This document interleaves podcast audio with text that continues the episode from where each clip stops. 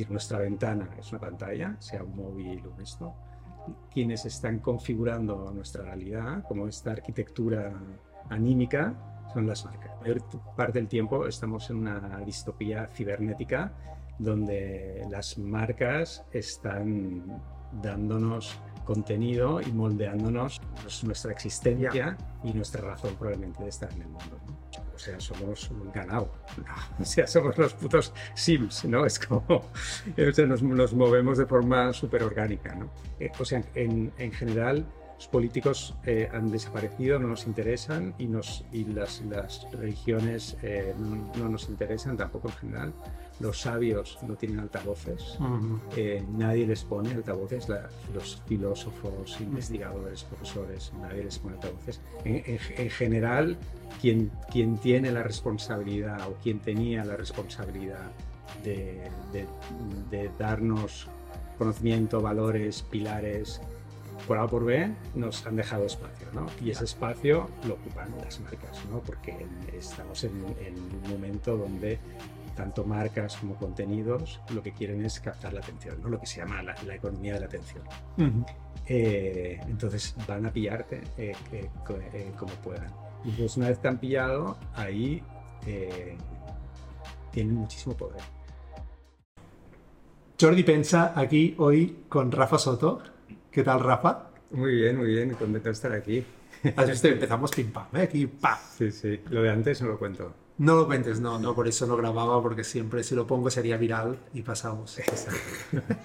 Muchísimas gracias por venir. Me hace mucha ilusión porque nos conocemos hace muchos años y siempre te he considerado una persona profunda y pensativa y reflexiva e interesante. Y entonces tener una conversación contigo me hace mucha ilusión. Gracias, gracias. Hombre, eh, el podcast, más allá de para lo que sirva, yo me he dado cuenta que sirve como para reunir personas, ¿no? Porque de repente ha sido una excusa muy guay para vernos, ¿no? Total. si no es la típica cosa que postergas. Total. Y el podcast de repente dice, ¿no? Como que este puntito de elevar la reunión que hace que digas, tengo que agendarlo, ¿no? Y así nos vemos. O sea que solo para esto ya Exacto. vale la pena. Totalmente de acuerdo. Yo, de hecho, lo pienso a veces, digo, esto a mí me encanta, quedar con gente interesante y tener conversaciones y hablar.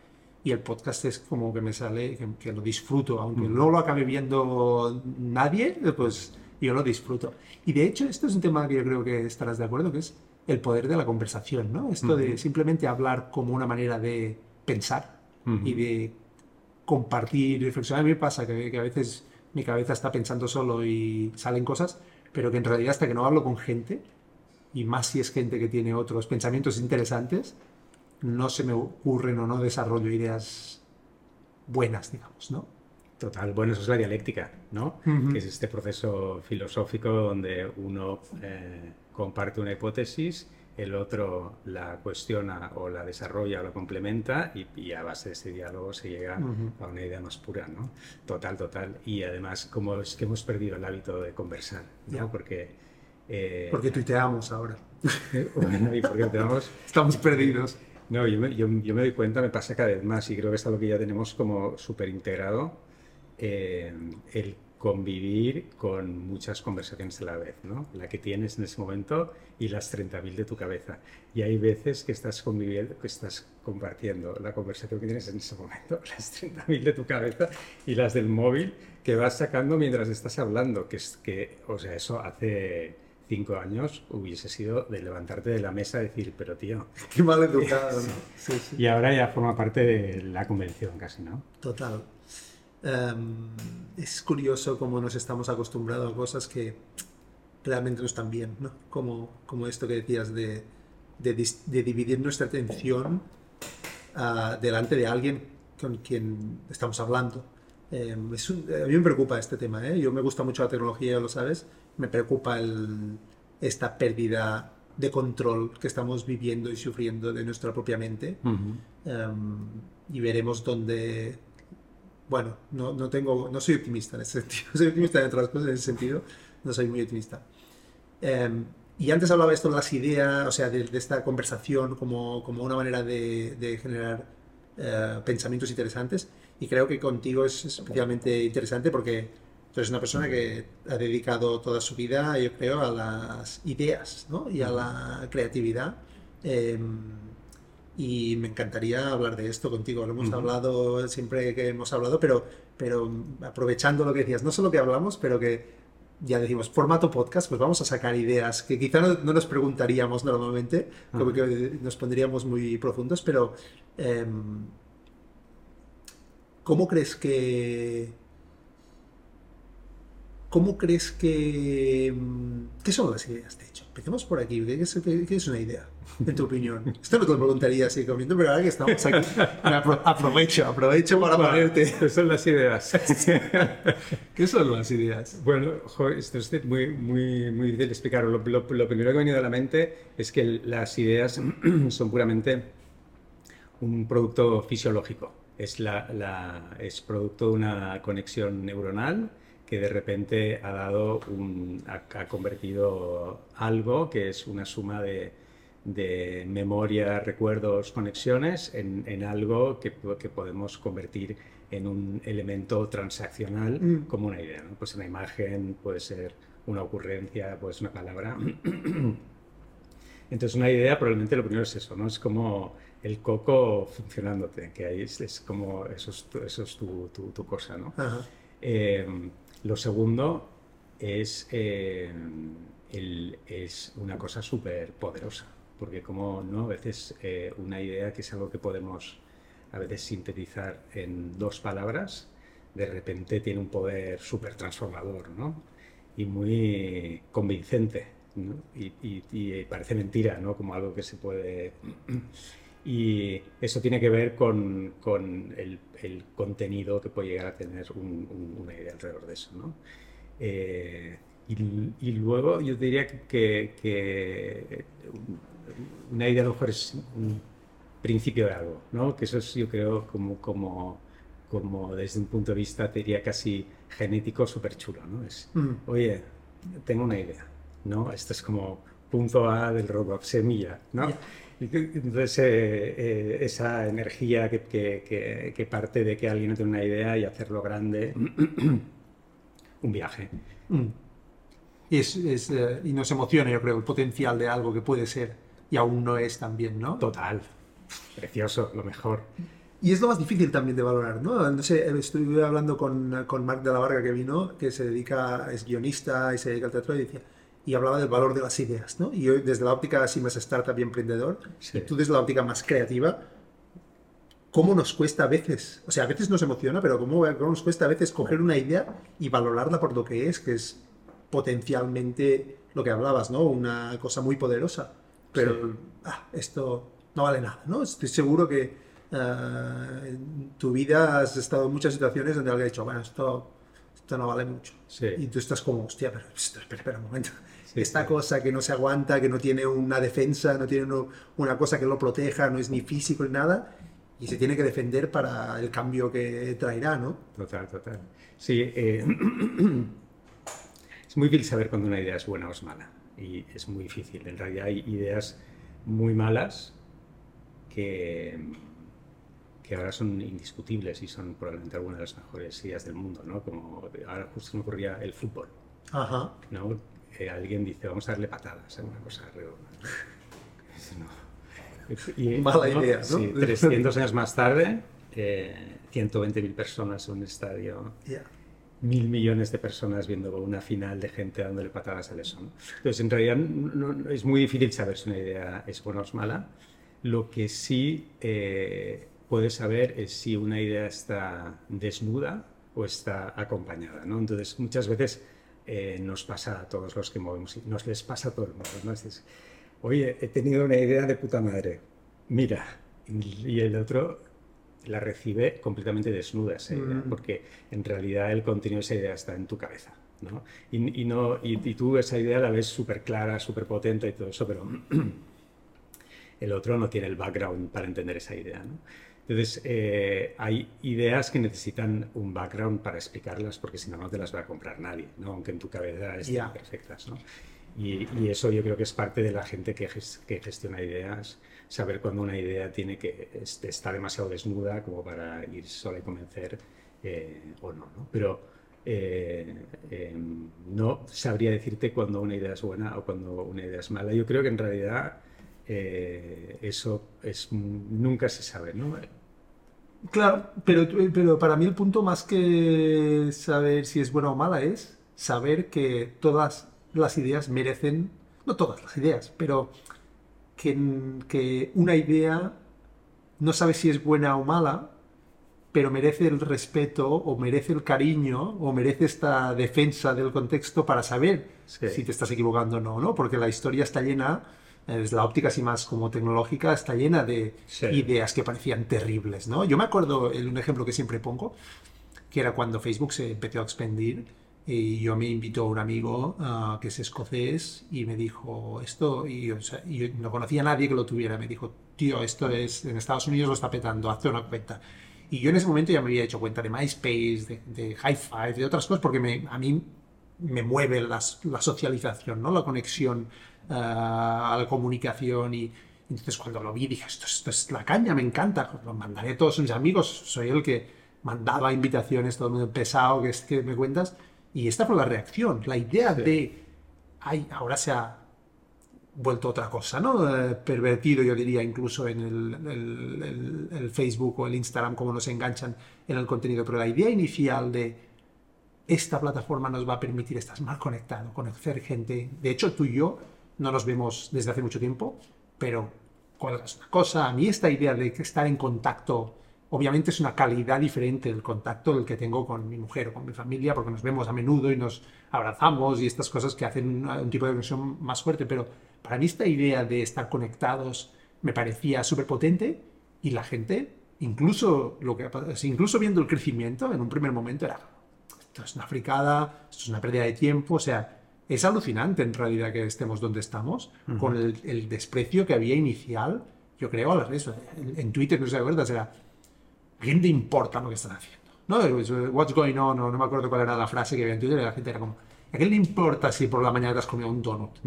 ¿Y, dónde estamos yendo? ¿no? era imparable y aún así el trato de la idea era desprecio absoluto, yo creo. Sí, sí. Sí, ahora eh, eh, te estaba escuchando, ¿eh? pero, pero, no, no, no pasa nada, estoy acostumbrado. no, pero me, estaba resonando el, nunca puedes saber si una idea es buena o una idea es mala, ¿no? Entonces me he quedado pensando en eso y digo, joder, yo estoy, el, mi trabajo, el, 90% del tiempo es tirar ideas mías que son malas y, el, y el, pues la mitad del tiempo es tirar ideas mías que son malas, casi la mitad, y casi la otra mitad del tiempo es destruir ideas de los demás que me parece que son malas, ¿no?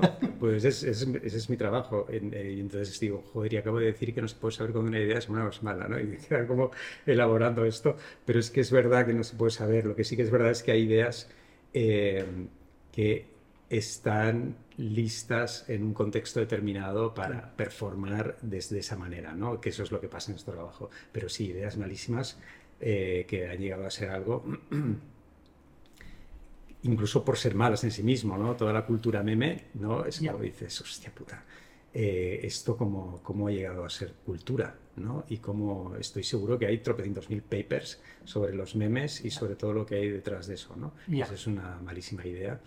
El reggaetón a lo mejor es una malísima idea, ¿no? Mira, y mira, a lo mejor, no lo sé, ¿no? Y mira dónde está. Bueno, hay cosas que están, que, están bien, ¿no? Pero el punto de partida, dices, no, ¿cómo vamos a convertir esto en, eh, la mayor parte de la industria musical ahora mismo. ¿no? Es como, en realidad no se sabe, pero sí que es verdad que, que, que ideas en su contexto, eh, tú puedes decir, esta idea va a funcionar bien en este contexto. Bien, ahora si es bueno si es mala, es otra liga que yo creo que nadie lo sabe. Ya, ya. Es, es, interesante porque tu óptica es de estas ideas, cómo van a tener, eh, cuando dices performar, entiendo que es cómo van a tener un impacto. Uh, comunicativo, digamos, en este caso en el contexto de una marca, ¿no? ¿Cómo van a ayudar a que se transmita una, un, valga la redundancia, pero es que se, transmita esa idea y se construya eh, una percepción, ¿no? Que esto, a mí, yo, como sabes, estudié publicidad y siempre, no me he dedicado mucho luego, pero me leí, me encantaba y me sigue encantando el positioning de Eric Rice y, eh, y, de hecho y Wally Ollins y toda esta peña que, me, fascinaba, ¿no? y, me encanta esta idea de cómo, um, de cómo, del poder de construir algo para una marca que se planta luego en, es como software que se hace un update a la gente y se lo llevan a su casa y has visto un anuncio has visto un producto comunicativo y, y luego plantas esa idea. Hostia. Mm. Mm, no sé, o sea, me, encanta este tema. No sé si, eh, o sea, ¿Cómo ves tú cómo está yendo? Ahí me pongo, de hecho, un poco más ah, de negocios, digamos. ¿Cómo ves tú, no de negocios, pero cómo ves tú la evolución de la comunicación y de esta y de la publicidad? Y es, en la carrera siempre me preguntaba, o siempre tenía la sensación que no cambiaba la carrera suficiente. ¿Cómo ves tú la publicidad evolucionando ahora con todo este mundo que explicabas. Hmm. Me voy un poco, ¿eh? Pero es, donde me he llevado la... No, sí, no, no total, eh, porque un poco una cosa es consecuencia de la otra, ¿no? El, eh, no, para, ahora, justo, cuando, justo, cuando, estás hablando en las ideas me acordaba de un documental que vi hace poco sobre las tortugas marinas, ¿no? Que es como, como que de repente plantan huevos en la arena y hay un momento en que eclosionan los huevos y salen un montón de bebés tortugas que intentan llegar, a, llegar a las olas las primeras olas, las olas ya las van traccionando para adentro y luego intentan como pasar un poco toda esa parte de la resaca del mar y luego mm. meterse en el mar. ¿no? Y creo que el dato es algo así como que de, son 100, 200 o de 1000 tortugas que consiguen eclosionar, que en la playa están las gaviotas que se las papean. Luego en el mar están como los cangrejos que se las comen. Luego están los primeros pececitos que se las comen y todo eso. justo cuando estás explicando, eso son las ideas, ¿no? es como, como tú te pones a trabajar y, eh, y, hay ese proceso darwiniano de que empiezas a generar ideas que, que, que, que no pasan, la mayoría no salen de tu cabeza, luego salen de tu cabeza, en el propio equipo eh, se las carga, luego las presentas a un cliente, el propio cliente se las carga internamente o hay un filtro que llega, tal, no sé qué, y al final hay una que sobrevive antes de ir y volver y, y que consiga. ¿no? Eh, y ese es, un proceso, en realidad, la, idea que llega, la que vemos, eh, la que vemos en la calle, la de las marcas, eh, ha sufrido un proceso darwiniano bastante, bastante heavy. Una vez estuve con un, con un director creativo inglés en Londres y el tío me dice, voy a rodar a, a los campos de trigo de Kentucky, un spot de Kellogg's. tengo que madrugar, salgo mañana y digo, sí, qué guay, es precioso, todo esto, qué luz más bonita. Y él te dice, estoy hasta los cojones. Dice, ¿sabes cuántos scripts he hecho para este, para este anuncio? 101. Y el script es, un eh, niño está en la cocina desayunando y no está motivado, ¿no? Y entonces la madre le dice, ¿qué te pasa, hijo? ¿No quieres desayunar? Sí, mamá, es que no me gusta lo que me has dado. Y dice, ¿por qué no te gusta? Esto no sé qué. Voz en off los cereales, tal, no sé qué, tienen el sabor que tal niño. Pack shot, poniendo tal, no sé qué, el niño, gracias mami, esto era el script. Y, y, mientras el niño comía, el niño estaba corriendo por los campos de cereales y todo esto. ¿no? El tío llevaba un año haciendo eso, un año. Sí, no, pero es que no nos gusta lo que el niño le dice a la madre. Volví a coger una semana después, es que no, bueno, bueno esa, esa locura. bueno, yo creo que hay una cosa ahora que, que, me parece que ha refrescado todo el panorama, que es la espontaneidad, ¿no? y que tiene que ver con muchísimas marcas que han llegado que están entendiendo que la relación con las personas no es muy direccional, donde yo me voy a Kentucky y te hago un spot súper chulo con la luz perfecta y ahí está, te lo quedas. Luego hablamos de eso, de qué pasa cuando te lo quedas, sino que eh, sino lo que piensan estas marcas es yo tengo que conseguir estar en tu vida. Y para estar en tu vida necesitamos que haya una conversación. Para que haya una conversación tengo que proponerte temas eh, interesantes que pivoten alrededor de por qué estoy en el mundo, por qué vendo este producto y estos servicios. ¿no?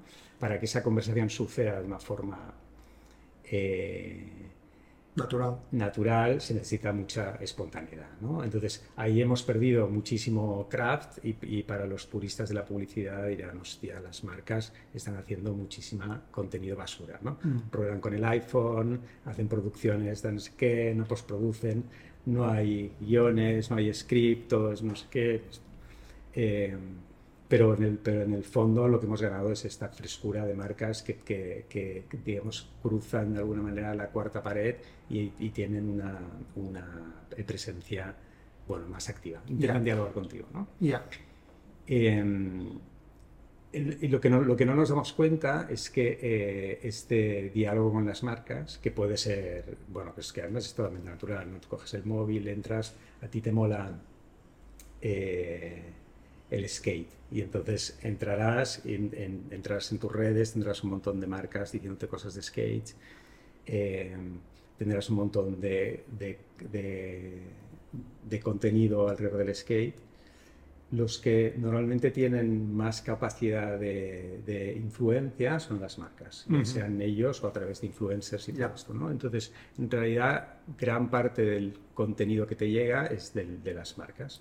Configuran tu realidad. Y si pensamos que el, el 85% del tiempo que estamos despiertos estamos en una pantalla, es decir, nuestra ventana es una pantalla, sea un móvil o un esto, quienes están configurando nuestra realidad, como esta arquitectura anímica, son las marcas. ¿no? es, decir, no, no, vivimos en una distopía porque estamos en, espacios abiertos, reales y todo esto, pero la mayor parte del tiempo estamos en una distopía cibernética donde las marcas están dándonos contenido y moldeándonos eh, nuestra nuestra existencia y nuestra razón probablemente de estar en el mundo. ¿no? Total. De hecho, hay un tema que, que, esto abre, de hecho, que, que, hablando antes de los libros que me había leído antes de estudiar publicidad, uno de ellos era Oliviero Toscani, Adiós a la publicidad, y que me marcó la reflexión esta de eh, cómo las marcas tienen una supuesta responsabilidad eh, social eh, en contribuir con su comunicación a cambiar el mundo para mejor. ¿Tú crees que es así esto? ¿O, cuál es el límite? Porque no es una cosa blanco o negro, ¿no? ¿Entiendo? ¿Cuál es el nivel en el cual las marcas tienen una responsabilidad de usar su, su posición, su altavoz para no solo vender un producto, sino hacer una, mm. un cambio quizá mental o contribuir al mundo, digamos, ¿no? Sí, sí. No, total, pasa una cosa muy orgánica en realidad, ¿no? Y es que eh, la, población, ¿no? Todos nosotros, que, o sea, somos un ganado, o sea, somos los putos sims, ¿no? Es como, nos, movemos de forma súper orgánica, ¿no? Entonces, si, si, si, nos abre una compuerta, vamos todos para ahí por, la, una propia teoría de líquidos, ¿no? Entonces, em, nosotros como, como, población hemos perdido en general el respeto a los políticos, no nos interesan, no nos los creemos. Es, verdad que están ahí eh, diciendo cosas, pero, pero no, no, nos interesan. Em, no, no, nos interesan, les hemos perdido el, el, el, respeto. Luego las religiones, salvo pequeñas comunidades han desaparecido del espectro público. Es decir, no, no, no, tenemos una capa de valores que esté mm, que, esté presente en nuestras vidas. Como antes, ¿no? La misa el domingo. los domingos. Ni, ni, ni, tenemos el vecino que dice, oye, eh, que ayer, chaval, a las 3 de la mañana, esto está mal, ¿no? Bueno, esto lo puedo decir por el ruido, ¿no? Pero, no, pero no por otra cosa, le, le, dará igual, ¿no? Eh, o sea, en, en general los políticos eh, han desaparecido, no nos interesan y, nos, y las, las religiones no, no, nos interesan tampoco en general los sabios no tienen altavoces, eh, nadie les pone altavoces, los filósofos, investigadores, profesores, nadie les pone altavoces, a menos que seas eh, un investigador que quiere decir que el, trigo es súper interesante porque eres del lobby del trigo, yeah, ponen un altavoz, ¿no? Pero eh, en, general, quien, quien tiene la responsabilidad o quien tenía la responsabilidad de, de darnos conocimiento, valores, pilares, por A o por B, nos han dejado espacio, ¿no? Y ese espacio lo ocupan las marcas, ¿no? Porque estamos en, un momento donde tanto marcas como contenidos lo que quieren es captar la atención, ¿no? lo que se llama la, la economía de la atención. Eh, entonces van a pillarte eh, eh, como puedan. Y entonces una vez te han pillado, ahí tienen muchísimo poder. Claro. Y muchísimo poder y condicionan muchísimas cosas. ¿no? Las redes sociales además les dan púlpitos a las marcas. ¿no? Es, es muy parecido al, al, proceso de comunicación donde antes un, tío se, se, ponía en un altar y explicaba lo que eran para ellos los valores, cuál es nuestra razón de estar en el mundo, qué es lo que está bien, qué es lo que está mal. ¿no? Y, ahora las, y, ahora las marcas están ocupando todo, todo ese espacio. Mm. Eh, yo creo que la mayoría de los casos no son conscientes de esa responsabilidad, por lo tanto ahí mal, porque se puedes derrapar bastante, ¿no? Eh, eh, yo creo que en general nadie es consciente de esa responsabilidad, probablemente a lo mejor con el tiempo a, a, toro pasado, ¿no? Pero bueno, el, el, las, las, marcas nos inducen a muchísimos comportamientos, eh, a, a muchísimas eh, preconcepciones, eh, en fin. Ya. Eh, y no son conscientes hasta cierto punto del poder que tienen, ¿no? No son conscientes en absoluto. Y ni, ni, las marcas, ni probablemente toda la industria que hay detrás, ¿no? Mm. Porque los creativos tampoco son muy conscientes. En, los, los, creativos, los publicitarios en general, reciben muchísimo dinero de las marcas Ya. y les dicen, oye, yo quiero vender, quiero vender más coches. entonces un creativo dirá, vender más coches, eh, hostia, escápate de casa, eres un infeliz, ¿qué haces con esta vida tan eh, monótona? Eh, ¿no? crean, crean esta, esta hipótesis de, de, proponerte una vida mejor cuestionando la vida que tienes. Entonces el padre de familia dice un, de un anuncio de un coche de alguien que se escapa con una chica súper joven y que abandonan la ciudad y toda esa especie de éxodo de gente ahí siendo infeliz y van por el campo y todo esto y te dice, hostia, vaya mierda de vida que tengo. Y probablemente tenga una vida de puta madre, ¿no? Porque tiene unas rutinas, porque tiene alguien que le quiera y todo eso, ¿no? Bueno, a mí me da igual el discurso moralista, ¿eh? de, que, de que tengas una vida normal y todo eso, pero sí que es verdad que, que, en el fondo un creativo lo que dice es, bueno, voy a proponerle un estilo de vida mejor a, a, a la gente, ¿no?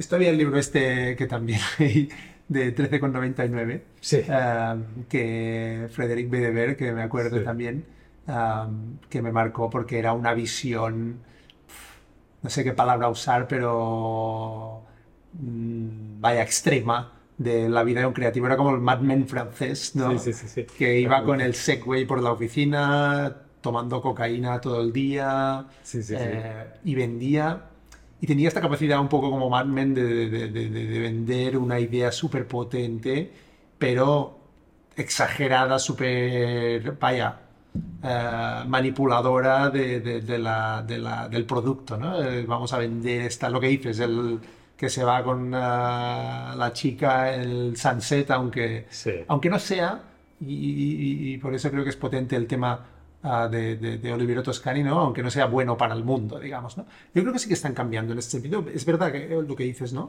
Pero hay como toda esta conversación que cada vez la, la, la gente quiere marcas más auténticas, que es justamente el concepto que me gusta y que, que me gusta para el podcast, que es eh, la gente al final cada vez, como están estamos cada vez solos en cuanto a cómo nos definimos, quién nos dice que está bien, que está mal, y lo tenemos que descubrir nosotros mismos, porque ya no nos lo dice ni la religión, ni nos lo dice, somos espabilas y te tienes que buscar tu filosofía. yo creo que hay las marcas y, también creo que cada vez más los propios individuales, o sea, yo me he montado aquí a hablar un podcast y lo puede escuchar quien quiera quien lo escucha se forma una opinión. A, mí no me escucha mucha gente aún, pero lo que hablamos antes de Joe Rogan, Joe Rogan, un tío que ha hecho mucho dinero con la tele y, empezó a hacer un podcast principio desde su casa y ahora lleva más de mil episodios. Él juega un papel en esta capacidad de la gente de formarse sus propias ideas. Como decíamos antes de empezar, de hecho, más grande que la, la BBC era o quién era que la NBC la NBC que le, le, retaban un poco y decía pues tengo tres veces más audiencia que tú no entonces eh, creo que las marcas tienen buscan o tienen la necesidad cada vez de ser más auténticas porque es que si no la gente se lo huele. Esto es, de hecho hubo este caso de la, no sé si es el más adecuado, pero hubo el caso este de Gillette, ¿no? Con eh, todo el tema de la masculinidad tóxica y tal, what is a man, ¿no? Porque había la campaña antigua que era que es un hombre, tal, un hombre, no sé qué, y luego hicieron esta campaña, no sé si te, acuerdas de, todo este tema. Eh, lo intentan, pero a veces no, no encuentran el, el, punto, ¿no? Que la gente se lo cree, porque la gente se la estás vendiendo aquí, eh, te la estás vendiendo de una cosa que no sé si te lo crees tú mismo, digamos, ¿no? Sí. Este es el reto, ser auténtico. ¿eh? Ahora lo, lo, llevo para mi tema, pero es, que me, pero es que cada vez me doy cuenta que está todo relacionado. Al final es... Eh, te, permíteme te pregunte también, ¿qué, ¿qué, es la autenticidad para ti? Sí. Eh, no, me, eh, Acaba lo que querías decir. No, no, no, no, no, me sirve, me sirve. No, no, totalmente. nosotros, donde trabajo ahora en Suma, tenemos precisamente un baseline que habla de eso, de Real Brands. Y Real Brands habla de las marcas que tienen que, que formar parte de la realidad de las personas mm. como, como objetivo. Claro, ser auténtico en sí mismo es una perversión, porque dices, eh, yo quiero ser auténtico. Entonces la siguiente pregunta es, ¿qué tengo que hacer para ser auténtico?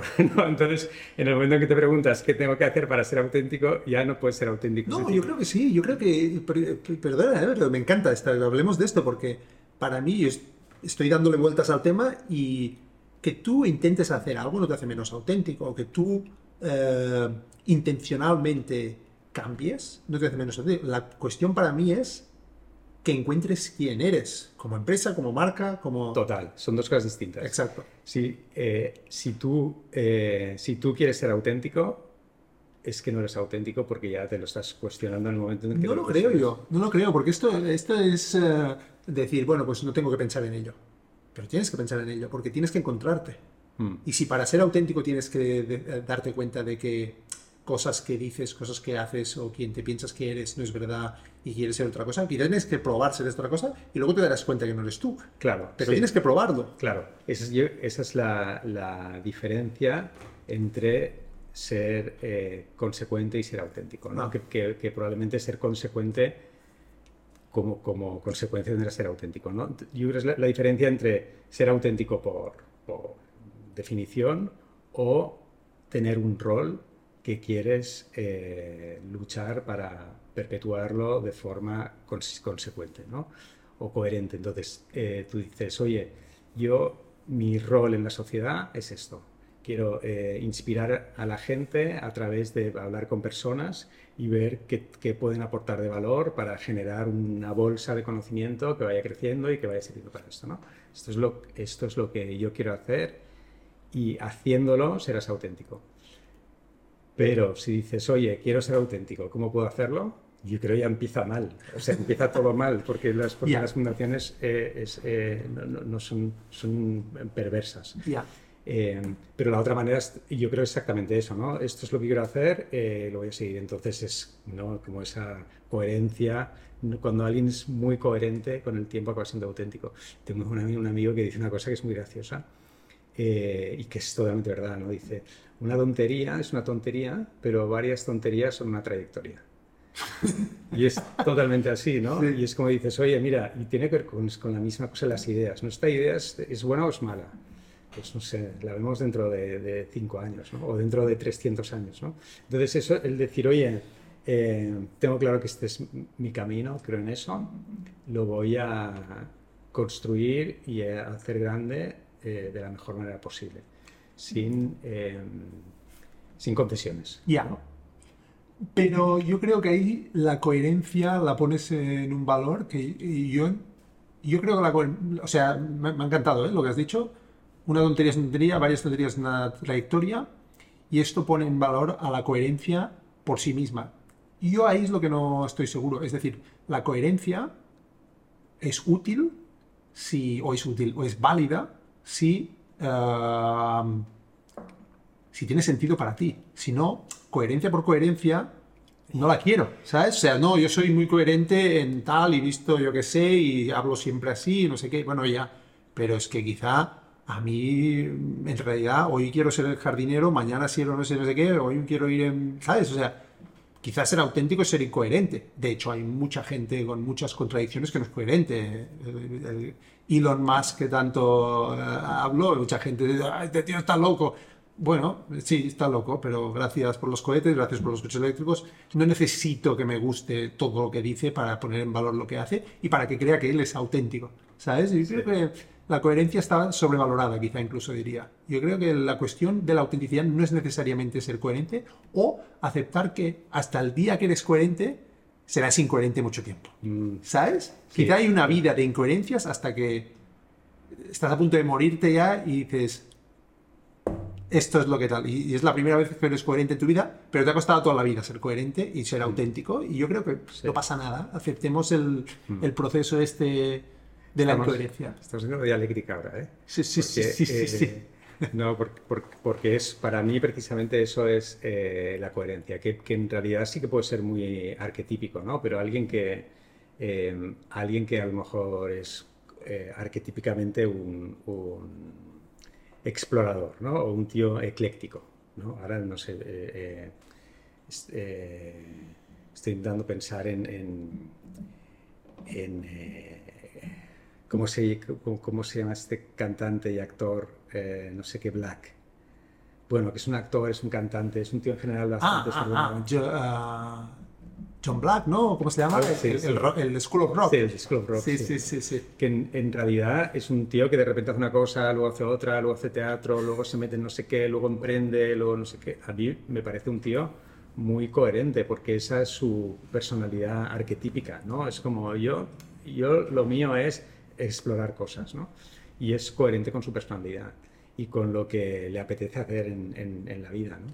Pero luego eh, hay, hay gente que, que- que tiene el camino súper claro y, ¿no? Un- un- es que es muy arquetípico esto, ¿no? Un sabio, ¿no? Que se mete, que tira por ahí, que tal, que sigue, que no... Sí.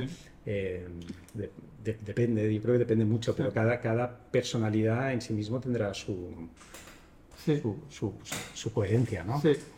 Es curioso, yo la coherencia me parece un valor interesante, pero no le pongo, no lo pongo tanto en valor. Porque pienso que nos puede limitar a intentar ser coherentes, ¿sabes? De decir, hostia, no, esto es coherente. con-". Y lo que creo es que la coherencia es un resultado de buscar de lo que te hace De auténtico autenticidad. o de lo que quieres. Sí, si mañana te hace feliz eh, no Sí. ser coherente, pues no lo seas, ¿sabes? Y, y- y- y- quizá encuentras un patrón, lo que decías, varias Sí. tonterías, es una, y acaba siendo ese tu patrón, pero me da como respeto, ¿sabes? Es decir, como sé coherente, porque la mayoría de la gente no sabe quién es, no sabemos quién somos del todo. Y te pasas toda la vida buscándolo y probándolo y yo estoy, ya lo he dicho, pues en un momento de mi vida que estoy, eh, sé quién soy en muchas cosas y en algunas otras cosas estoy buscando. Y no, ah, y seré coherente con las cosas que me pienso que sé, pero quiero no ser coherente con las que no sé del todo y aceptar que no las sé y probar y probar. Y este podcast, por ejemplo, es una muestra de esto me gusta, esto me parece, quizá lo hago porque me parece coherente, pero no lo sé. Claro, es un, es un ejemplo buenísimo de coherencia tu podcast, porque dices, bueno, me voy a meter aquí y lo voy a seguir. Hmm. eh, lo, voy a, lo voy a seguir como siento, de manera auténtica, a dónde me lleva. Mm. Y no sabemos dónde te va a llevar. Yo creo que no lo sabe nadie. No. De aquí corte a tres años. Correcto. Correcto. Gracias chicos eh, por ser mi suscriptor eh, 12 millones. Exacto.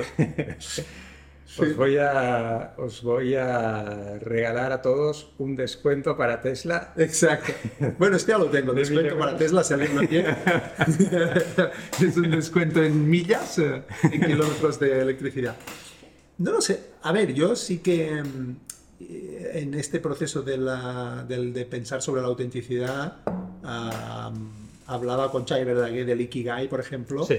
y al final el- la noción de hacer lo que la, la mezcla entre lo que se te da bien, lo que te gusta y por lo que puedes vivir ah, es un buen es una buena fórmula que es la que habla el Ikigai Sí. Eh, y pero creo que es importante eh, este equilibrio ¿no? y, y cuando hablas de los 12 millones eh, de eh, suscriptores yo más que nada hay como dos variables una es encontrar que en lo que crees y lo que crees que es importante compartir llegue al máximo de gente, si lo crees, y yo lo creo, que hay ideas que compartimos en esta conversación, o las conversaciones del podcast son positivas para que la gente piense en cosas que, y no en otras. Eh, y la otra es que el número es relativo mientras haya una viabilidad económica, digamos, ¿no? O sea, que yo creo que si esto es... Ahora, mira, el otro día hablaba una persona de sponsorizar el canal o no y tal. Sí, si alguien, te aprovecho, si alguien quiere sponsorizar el canal, encantado, ¿no? Y hacerlo viable. aún no sé qué estaré haciendo o cómo lo estaré haciendo en enero, pero si llega el momento en el cual esto es económicamente y me gano la vida con esto, hostia, esta es la victoria porque esto me permite volcarme aún más en una cosa en la que creo, ¿no? Sí. Y ahí entramos en el terreno una vez más de las marcas, ¿no? Cómo las marcas encuentran esta, esta gente, porque yo creo que no estoy solo en esto, hay mucha gente que quiere, que es auténtica y que quiere expresar cosas interesantes y que las marcas pueden hacer una, una partnership, digamos, ¿eh? juntarse y decir, nosotros te pagamos y, y porque creemos en ti sí. y tú sigues haciendo lo que haces, simplemente dices algo que lo hemos hecho juntos. Sí que no, no pasa nada aceptar que hay una transacción económica, pero en realidad la gracia es que como marca nosotros creemos en esto y como consecuencia venderemos más eh, tazas. Y no tiene nada que de malo, yo creo que es este equilibrio también y, también podemos tocar el tema del dinero, que es un tema que también veo que tiene, eh, es muy interesante, yo creo, hablarlo, pero como el dinero en este caso puede parecer que, que ensucia ¿no? las cosas pero no creo que porque tiene que, ensuciarlas, digamos, ¿no? Es una transacción de valor que hace que las marcas puedan compartir su mensaje y vender un producto y la persona pueda seguir haciendo todo esto para decir que estoy buscando un sponsor, ¿no? no sé, me he ido ahí, me he ido ahí muy lejos, ¿eh? Pero eh, no, pero para cerrar, para cerrar el tema, más, allá de que necesitas un... O sea, que el, sponsor no sabe el, agujero que se le abre ahora, ¿no? Se va a arrepentir dentro de un mes. Exacto, exacto. Cuando este vídeo tenga mil millones de visualizaciones... Estaba esperando a ver cómo largabas el mil. Exacto, he dicho después De mil. Después de mil no podías decir mil, mil cien. Qué fracaso. ahí tres sponsors acabo de perder. Tres sponsors porque o tenían que poner eh, mil euros o tenían que poner 200 millones, ¿no? pero les has dado un poco de término medio. Mil millones, mil millones de visualizaciones. Mil millones, sí. No, pero eh, no, para cerrar el tema del, del, del, auténtico, me parece interesante. ¿no? una marca no puede autorreferenciarse de esa manera. Yo creo que una marca es una persona. Yo no puedo decir, oye, ¿qué tengo que hacer para ser auténtico? ¿no? Porque eso es... Eh, eso es un disfraz por definición que es muy a disfrazar auténtico, sino que es, oye, ¿de qué manera puedo tener un rol que contribuya de verdad a la sociedad? y si lo haces de verdad, entonces eh, sí, que, sí que acabará siendo una marca auténtica, porque en el fondo yo mi relación con las marcas no es tanto que quiera que sean auténticas. En realidad me da igual que una marca sea auténtica. Eh, probablemente la mayoría de las marcas que nosotros entendamos como auténticas, yo creo que ya probablemente toda la gente con lo que sabe de marketing ya puede entender que detrás de esa marca hay 200 personas en un departamento de marketing y que la relación que tienen es verdad que les funciona, pero saben que hay una estructura detrás, una inteligencia detrás de cómo reaccionan, ¿no? que es lo que compran por otro lado. ¿no? Cuando tú ves una película, eh, tú ya sabes que detrás de esa película hay un equipo de mil personas trabajando en eso, pero te lo compras, ¿no? Porque ese diálogo con el qué te funciona, ¿no? Entonces, los, los, diálogos con las marcas, a mí me da un poco igual si son auténticas, y en general a la gente le da un poco igual que son auténticas, aunque puede ser un, puede ser un trazo de la personalidad que te pueda parecer interesante. Pero lo que a mí de verdad me interesa es, oye, ¿qué estás haciendo por mí? ¿no? Mm. Que este producto que, que haces lo haces con el cariño suficiente como para que me guste, has puesto la inteligencia detrás del producto como para que me guste. Cuando apareces en mi vida en las redes sociales, estás dando un contenido que, que, que mejora mi vida, que me entretiene, que me inspira. Eh, me estás dando ideas para que mi vida sea mejor, estás eh, abriéndome nuevos tipos de experiencias que, ¿no? Entonces es, oye, si tú como marca estás contribuyendo, guay, ¿no? Guay. Eh, ah, me, me, mola el trato. Eh, y eso sería brutal. que, las, que esto sería brutal que fuese la relación entre marcas y personas, ¿no? que pasa en, en, algunas veces. Em, ahora no sé por qué me viene a, la mente una marca que se llama Rafa, no como yo, sino con, con, PH. Vale, no la conozco. Es una marca de bicis. Eh, y estos, estos tíos eh, están constantemente pensando en de qué manera mejorar la vida de los ciclistas. Y es impresionante cómo se lo ocurren. Es que es absolutamente tangible, ¿no? Por cómo son los productos, por cómo te los traen, cuando los envuelven, por cómo es el back office de la marca cuando hablas con ellos, por todo el contenido que te dan en sus tiendas, empezaron a montar las primeras cafeterías para que fuesen ahí los ciclistas, ¿no? Es como entienden que hay una comunidad que ellos pueden mejorar y contribuir a que la vida. Entonces esto, y, o sea, si, si, si las marcas tuviesen esa responsabilidad en general, sería brutal. Eh, luego están las marcas que estás viendo una serie que te gustan y te la cortan para meterte un, anuncio. La otra vez, este, eh, no sé qué coño pasa con los anuncios de coches, eh, que es, es acojonante. Yo no entiendo, bueno, muchos de los anuncios de coches están validados por 300.000 ojos, ¿no? Entonces hay uno que dice, este, esta palabra me parece un poco arriesgada. Tendríamos que ser capaces de decir en estos 20 segundos que el coche es deportivo, pero también es para ciudad, pero también es para gente que se siente cómoda en la ciudad y también es para gente que quiere escaparse, pero necesita tener eh, los pies puestos en la ciudad porque en el fondo nuestro público es cosmopolita y todo eso. ¿no? Y entonces un spot de, los, vi tres seguidos la otra vez que eran una voz en off y algo así podría ser de casi de cualquier marca de estas internacionales, tipo Peugeot, Citroën, podría ser una voz en off cuando la vida llega en momentos donde tienes que decidir entre tú y tu futuro, tienes que pensar en el futuro y en cómo tú vas a viajar a través de un futuro que puede ser lleno para ti o puede abrirte nuevas posibilidades del camino porque tú necesitas. Eh, una, una cosa de esta, yo digo, hostia puta, alguien, alguien está La gente perdida decodificando esto, ¿no? ¿Cómo hemos llegado a esto? Ya, ya. O sea, ¿cómo, cómo, cómo, empezó la idea y cómo hemos llegado a este Frankenstein, ¿no? O sea, ¿cómo, Y cómo alguien está diciendo, vale, ya lo tenemos, ya estamos todos contentos, ahora vamos a poner 10 millones para, que, lo vea todo el mundo. Para que lo vea todo el mundo, ¿no? Entonces, claro, tú estás viendo tal, no sé qué, te viene un coche, lo ves pasar o sea, de off, que ni Dios decodifica, porque el nivel de complejidad que hay detrás de eso, y no sé, en el funnel eso tendrá sentido de otra manera, ¿no? Pero me dan ganas de decir, a ver, señores, estos 10 millones. hagamos algo un poco mejor, ¿no? Hagamos algo un poco más interesante para, para la gente. Bueno, sobre todo que del tema que hablas ahí, me parece, es el, lo que en, inglés llaman el design by committee, ¿no? El, decidir cosas con 10 criterios a la vez. Sí. No, no, no, la gente no va a entender nada. Al final, y ahí al final también te quería preguntar, al final, ¿cómo, ¿qué papel juega la autoridad en un proceso así de decisión? O sea, ¿cómo de crítico es que al final haya una persona, como máximo dos o tres, que estén muy alineadas en lo que se quiere conseguir y digan... Hmm. Es muy divertido eso. Mira, yo cuando el primer sitio donde, donde me puse a currar eh, fue en, DDB, que era la agencia que llevaba Volkswagen a nivel internacional. Ah, sí, ¿eh? me, me, gusta trabajar ahí de, redactor. mi primer sitio donde empecé a trabajar. Había estado publi, bueno, estaba estudiando todavía, y era como para mí meterme en, en, en, el, en el epicentro nacional de la publicidad. Nadie estaba haciendo cosas mejores que ellos. Y era como, o sea, toda la gente que yo admiraba estaba ahí, era como brutal, o sea, era como un sueño, ¿no? Y yo tenía mi idea de lo glamuroso, de lo retador que tenía que ser la publicidad, ¿no? Sentarte, la hoja blanco en blanco, contar historias y todo eso. Y entonces me acuerdo que, bueno, estaba por ahí, me hice todas las cagadas del mundo, como te puedes imaginar, ¿no?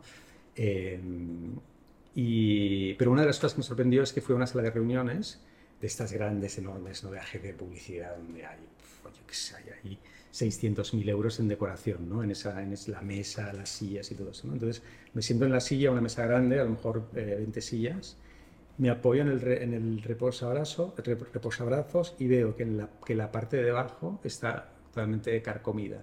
De, y era, era, una cosa que pasaba en muchas sillas, de los nervios que pasaba la gente en esa sala, ¿no? O sea, esa sala que para mí era como el, el súper ¿no? Como, como el, el, el gran teatro del, de, ¿no? del, de, la publicidad, donde pasaban cosas, se, se, contaban ideas, se compraban ideas, todo eso, en el fondo era un infierno para mucha gente. Es una cosa que luego yo he vivido mucho. ¿no? Hostia. Y, y, bueno, claro, o sea, he visto... Qué mal rollo, ¿no? En ese momento de, de, de, de darte cuenta de esto. Bueno, dices, bueno, dices hostia, alguien, alguien, alguien le ha dado aquí un ataque de pánico, ¿no? Te piensas que es una cosa normal y luego te das cuenta de que le pasa a mucha gente, ¿no? Yeah. Y luego, claro, yo, yo, he transitado por ahí muchísimo, ¿no? De yeah. pasarlo muy mal en, en, esas salas. Y yo personalmente, y luego de ver a gente pasarlo muy mal en, en, es, en esos momentos, ¿no? Y, y, y el, el, el proceso creativo que es una cosa súper interesante porque está lleno de misterios, ¿no? que es la primera definición del proceso creativo, creo que es de los años 50 más o menos, y es muy parecido a lo que pasa ahora, ¿no? que es, eh, un problema, lo entiendes, mmm, diverges, converges, eh, inoculas un poco la idea, la refinas y la presentas. Este es el proceso creativo de... de, de... Sí, me acuerdo de esto. Me sí. acuerdo de esto en la carrera. Un, un, señor que escribió como, nada, 10 páginas, ¿no? Era sí. algo así. Y era sí. un artículo, me acuerdo, me acuerdo, como la... Cómo tener buenas ideas o algo así, era como súper mm. así... Bueno, esto es un, pues, este, tal como te lo explico, es, está desarrollado así en los años 50, de, vale. de un eh, neurólogo que se llama... Ah, vale, no, no, es y todo eso, vale, pero bueno, es muy parecido a lo que pasaba, ¿no? Entonces, si coges esta línea, desde que te explico el problema, yo cliente, te explico el problema, a ti agencia, tu agencia se lo explicas al equipo, el, hay sesiones de brainstorming, que son sesiones de divergencia, para luego converger, para luego tener la parte así de reposar la idea, para luego validarla internamente, para luego explicarla. En esta línea, si te pongo con un círculo los puntos donde aparece el miedo, ya. lo lleno todo de miedo. Hay miedo cuando un cliente va y te le explica a la agencia lo que quiere hacer, porque no quiere que se le vaya de las manos eso, ¿no? Es como, oye, hacer un anuncio de un coche, eh, pero no puede pasar esta línea, ojo con esta red flag, ojo con pasarlos de creativo, que no vaya a ser que no se entienda esto, ojo con decir como de repente hay una cantidad de, de, de, miedo en la redacción de un brief, obviamente no está así, no hagáis esto, no hagáis esto, ¿no? pero está todo muy, muy, muy, muy dirigido. Luego, cuando tú lo, lo recibes y te pones a pensar, tú tienes un autocensor en tu cabeza que es acojonante, o sea, en tu cabeza el, el, el yo esto se, lo digo muchísimo a, a, mi equipo y lo digo, ahora estoy pensando que lo digo más cuando doy clases y se lo digo menos a mi equipo, ¿no? Pero eh, el, en, el, el, el, momento de divergencia, cuando te pones a pensar en algo, todo lo lejos que tú te puedes ir, eso es una puta maravilla porque no te está viendo nadie. Ya. ¿no? O sea, tú te puedes ir a tomar por culo, claro. pero ahí es como, como oye, vete súper lejos, ¿no? Es como cuando, cuando, cuando tú, quieres, tú quieres hacer un edificio, ¿no? Entonces, eh, dices, oye, imagínate un edificio. Y entonces te imaginas un edificio, ¿no? Te imaginas eh, una puerta principal, te imaginas columnas, te imaginas pisos, uh -huh imaginas ventanas, te imaginas una terraza y todo eso. ¿no? Y um, además de todo eso, Gaudí se imaginaba dragones, yeah. se imaginaba eh, herrajes de flores, se imaginaba caballeros de no sé qué ahí yeah. arriba, se imaginaba curvas, yeah. se imaginaba... El tío se imaginaba todo. o sea, es como dices, hostia, ¿por qué no? O sea, ¿por qué no nos lo permitimos nosotros? ¿no? Ir yeah. un poco más lejos, porque estamos acojonados, ¿no? Ni siquiera decir, hostia, nos ponemos nosotros como un montón de... de, de ahí, ahí, no te ve nadie. Yo les digo, oye, pensad en dragones, porque no se está viendo nadie, ¿no? Entonces, cuantos más, que en cuantos más dragones penséis, todo eso es patrimonio vuestro, ¿no? Entonces, luego a la hora de, de converger, dices, es que igual no me traigo 30.000 dragones y los pongo en el anuncio del coche, ¿no? Porque está claro que no. Pero un dragón sí que me lo llevo y de repente hace que, oye, se me ha ocurrido hablar de este viaje que está haciendo alguien de la ciudad al campo, pero con esta perspectiva, hostia, se ve distinto, ¿no? Eh, pues es muy difícil luego que lo compren también, ¿no? El, el reto para mí luego debe ser que la marca acepte el dragón simplemente porque tiene algún riesgo. Claro, claro. ¿No? Claro, claro, porque luego están todas las otras partes de miedo, ah. ¿no? que es como Claro. Que tiene que ver con eso, ¿no? Y tiene que ver con una cosa que, que, que pasa mucho en, que es el propio sistema que, el que probablemente impida que suceda eso, ¿no? Y es que un gestor de marcas eh, normalmente tiene unos objetivos que son, al cabo del año, incrementar tus ventas un 3%. De eso depende todo. ¿No? O sea, el business plan está hecho en incrementar las ventas un 3%. Entonces, poner un dragón puede decir que a lo mejor las incrementas un 25% o a lo mejor te das Cae. la hostia y en vez de... Mucho no van a caer porque, porque las marcas tienen unas inercias y tienes que cagarla mucho para que caigan, ¿no? Pero a lo mejor en vez de un 3%, eh, igual estás en un, yo qué sé, un Ya. 2%, ¿no? O un 1%. Pero claro, te echan. Ya. O no pones el bonus, o no te vas de vacaciones, o no puedes pagar el alquiler y todo eso, ¿no? Entonces, eh, para mejorar un 3% no tienes que poner dragones. Lo que tienes que hacer es, hoy el coche, podemos, le podemos dar una mejor luz, hoy, o en vez de escaparnos a un paisaje que sea montañoso, podemos hacerlo semi-montañoso, que así a lo mejor íbamos a más gente. Y el interior, la gente que hay dentro, podemos hacerla más transversal. ¿no? Ya. Y, y podemos mejorar la performance del reach de no sé qué, y ahí tienes el 3%, ¿no? Entonces, eh, la mayoría de las veces pasa eso. ¿no? Pero bueno, todo eso forma parte de- de- del, miedo que hay en el propio proceso creativo, ¿no? Que es el gran, es el, el- en realidad es el gran eh, stopper de, no, no solo de la publicidad, sino de la prosperidad en Ya. general, ¿no? Total. Y, y- así pues es- estamos como estamos, ¿no? Total de la prosperidad, ¿eh? No me esperaba esa palabra, pero no lo has dicho. Eh, esto lo he dicho algunas veces, que me gusta mucho que el, el Daniel Kahneman, en, Kahneman en Thinking Fast and Slow Sí. dice que el optimismo es el motor de la economía. Y para mí el optimismo tiene que ver con estas Sí, ganas de probar ideas más arriesgadas. total. Sí. Y otra cosa que me venía a la cabeza cuando hablabas es que esta es la gran razón, lo que has explicado, por la cual las empresas donde el fundador innovador aún está, siguen comiéndose el mercado. Y otra vez me permito el caso de, Tesla, pero bueno, yo creo que en el caso de Apple, por ejemplo, sobre todo cuando estaba Steve Jobs, y aún un poco con Tim Cook, menos, obviamente, pero en el caso de Steve Jobs y en el caso de algunas empresas, siguen haciendo cosas donde saben que lo que se juegan es su legado.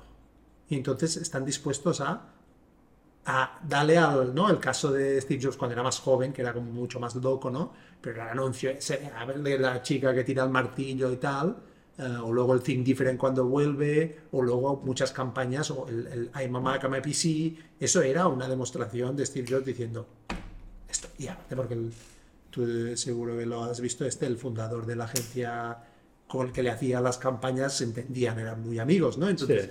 Esta es una variable crítica porque es, justo lo que has dicho, en el momento que la persona o las personas que están tomando la decisión están pensando, "Bah, déjate de jugárnosla aquí, 3% anual, pagamos el alquiler todo y dormimos por la noche, entonces la publicidad se convierte en otra cosa Sí. se convierte en una, a veces en una decoración, ¿no? En una especie de, de- de- de ejercicio saludable anual de hacer unas campanillas de ting, ting, ting, ting, ting, gracias, todos para casa y ya está, ya nos la jugamos, ¿no?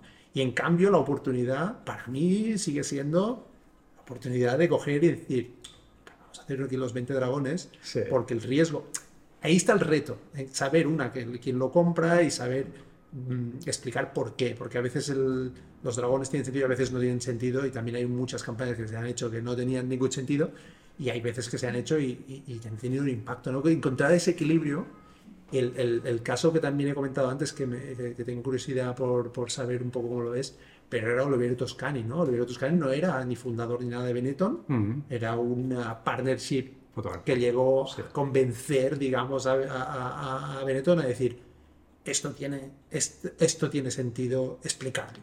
Hasta que se rompió la baraja, ¿no? En un momento llegado yo creo que se dijeron, hostia, estamos yendo muy le el back, no aguantaron el backlash, ¿no? Me parece, recordar un poco que era como, es demasiado, es demasiado para una empresa de moda Sí. estar lanzando estos mensajes tan disruptivos sobre cosas tan fuertes eh, y lo que queremos vender jerseys, jerseys, ¿no? Sí. Como, hostia, encontrar, eh, pero empujar en esa dirección me parece súper potente y creo que hay mucho camino, o sea, creo, creo que, o sea, cuando ves Tesla, que ni hace publicidad, no sé si viste esto muy interesante, de Elon Musk no quería hacer publicidad. Como, o sea, Steve Jobs al contrario, quería hacer publicidad, pero Elon Musk era como, hacemos los mejores coches y punto.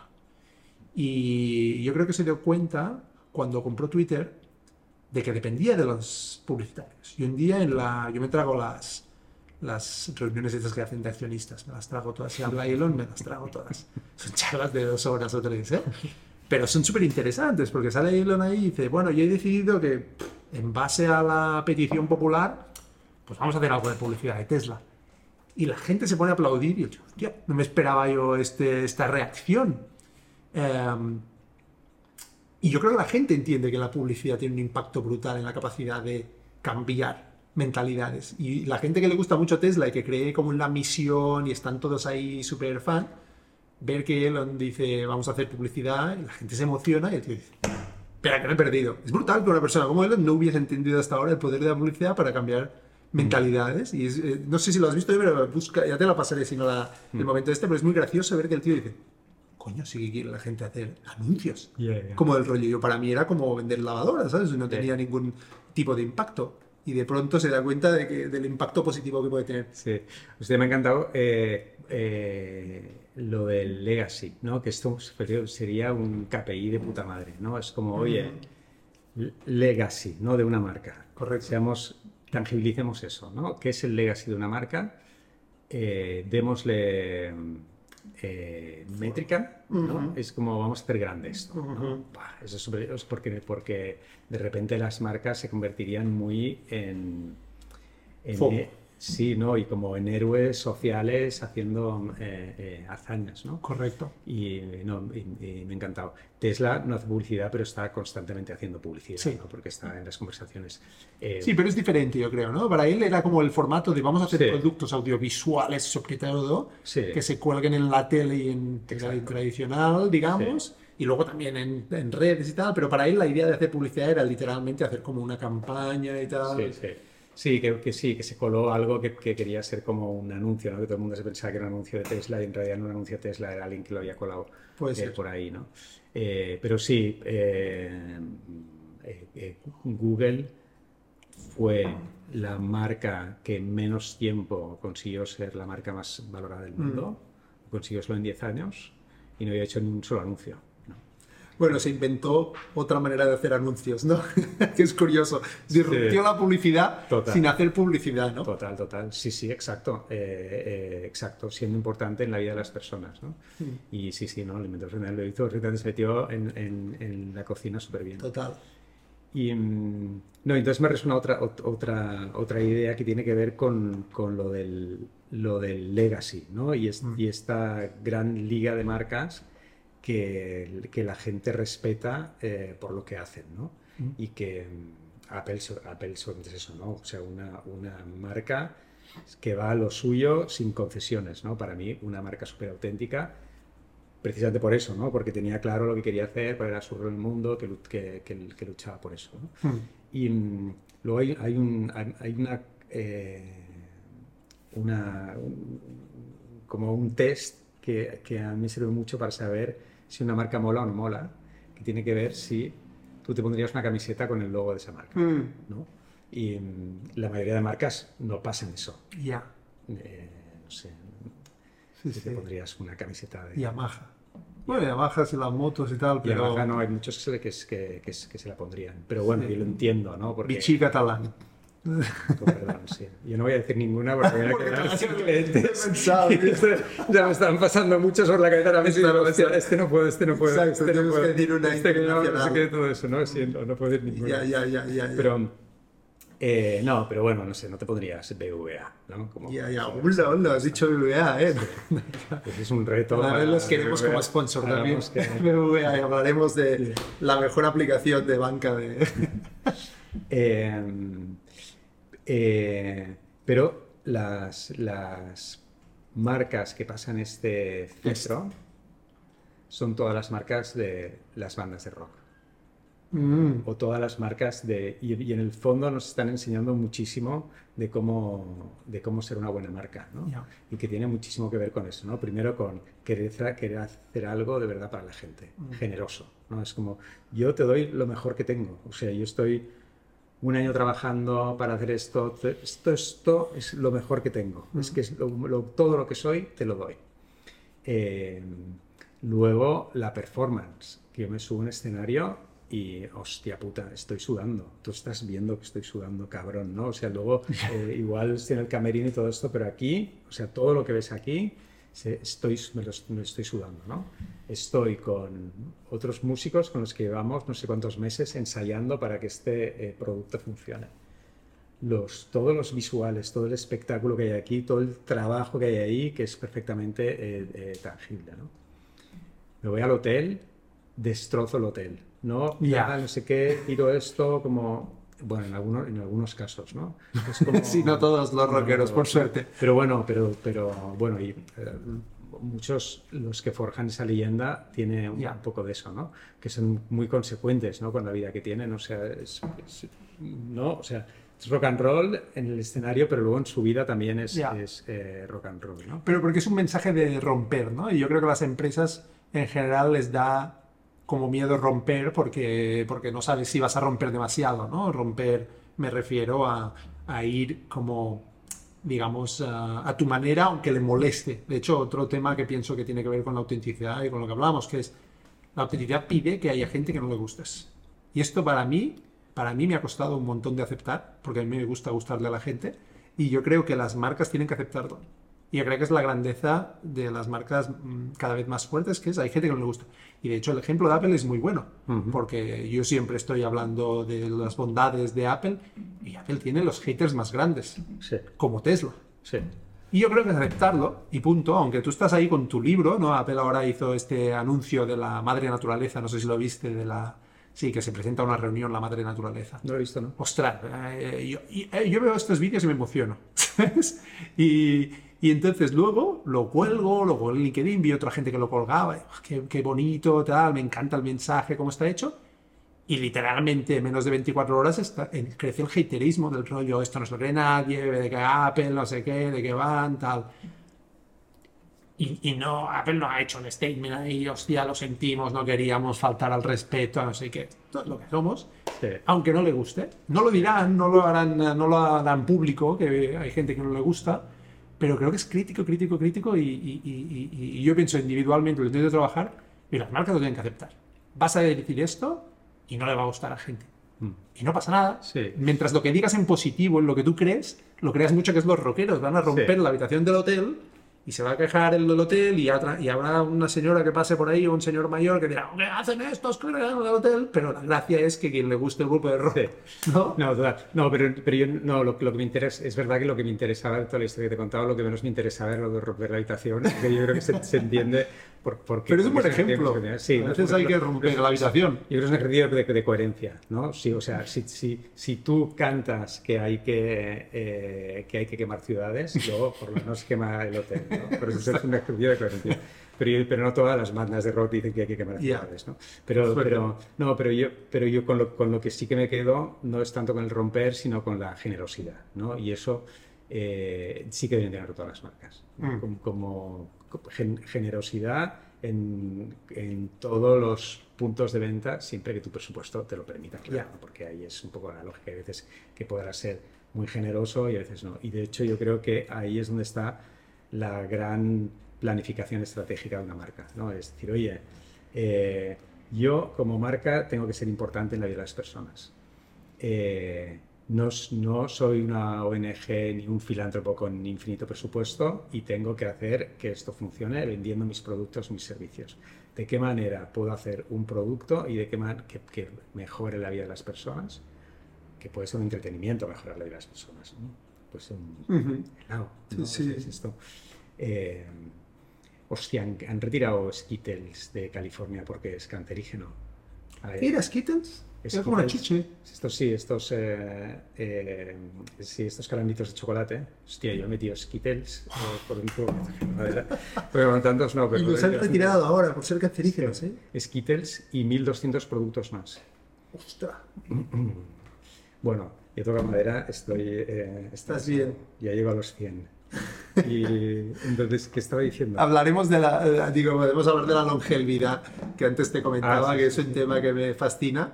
Y luego te haré las pastillas estas que me tomo y el NMN Ah, sí, sí, sí. y tal. No, bueno, para cerrar esto, ¿no? Joder, está hablando de, de- de- de mi trabajo, está haciendo mi promo y me he perdido En con los Skittles. Esto ha sido, luego si quieres vamos a hablar de meditación, porque esto ha sido como el conejo, no sé si nos va a dar tiempo, bueno, Sí. yo he sido como el, el conejo, el, el- el- el- el, eh, mono con el, con el platillo, lo de Skittles. Entonces, no, el ejercicio de, de- estratégico de las marcas es Mm. Con todo el presupuesto eh, que tengo para, para crear producto y para promocionar mi, producto, de qué manera puedo ser lo más generoso posible.